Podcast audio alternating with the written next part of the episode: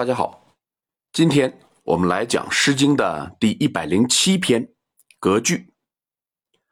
革句就是革布做的鞋，那是夏天穿的鞋。那本诗与鞋有什么关系呢？我们先通读全诗：“赳赳革句，可以履霜；纤纤女手，可以缝长。”妖之极之，好人服之。好人提提，宛然左辟，佩其象替。为是贬心，是以为次。读完此诗，我们大概能了解到，这是一个被所谓的好人欺负的女子写的讽刺诗。什么是好人呢？好的本意。是美，那好人就是美人。那么这个美人与作者之间是什么关系呢？我们先来看第一章。这个女子说：“穿着革布鞋本来就硌脚，而且这是夏天穿的，怎么能穿着它踩踏寒霜呢？”啾啾。是缠绕的样子，那这里说的是什么东西缠绕呢？我们以前说过，革布分为粗细两种，革具是用植物的纤维织成的粗布制成的，所以啾啾指的就是纤维相互缠绕。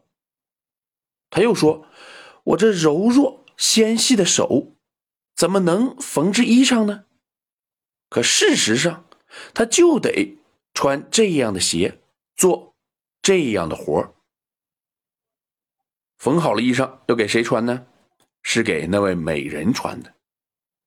美人穿她所缝制的衣裳时，他还要在旁边系鞋带啊，系衣带整衣领。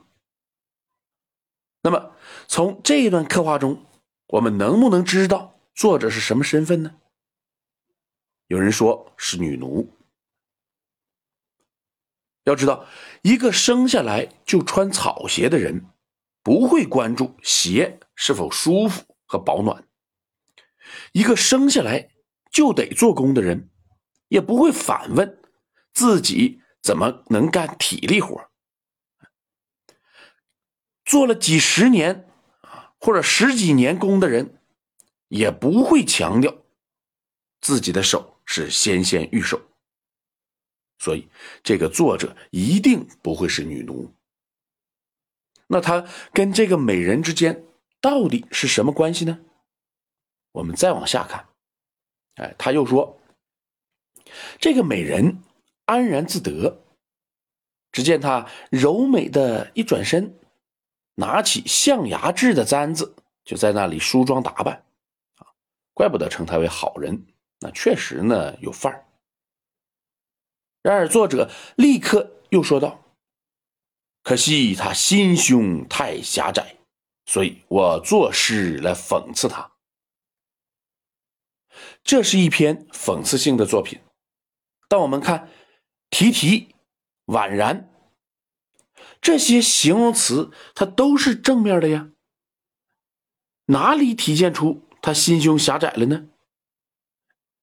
就是开篇的前四句，作者得到这样的遭遇，正是美人心胸狭窄的体现。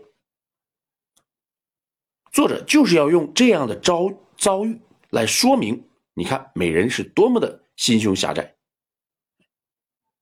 那我们从这样的一个逻辑中就能够知道，作者。应该是比美人的地位低，哎，却又得罪了她，以至于被惩罚的女子。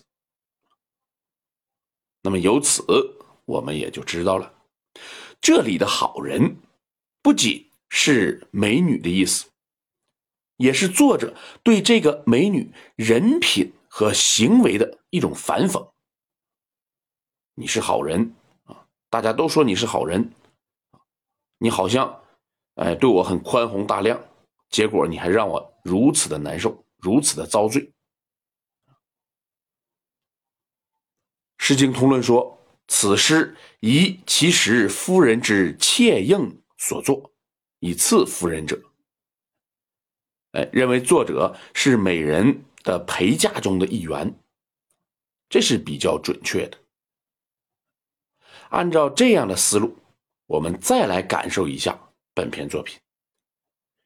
啾啾格句可以履霜，纤纤女手可以缝长。腰之及之，好人扶之。好人提提，宛然左辟，佩其象替。为是贬心，是以为次。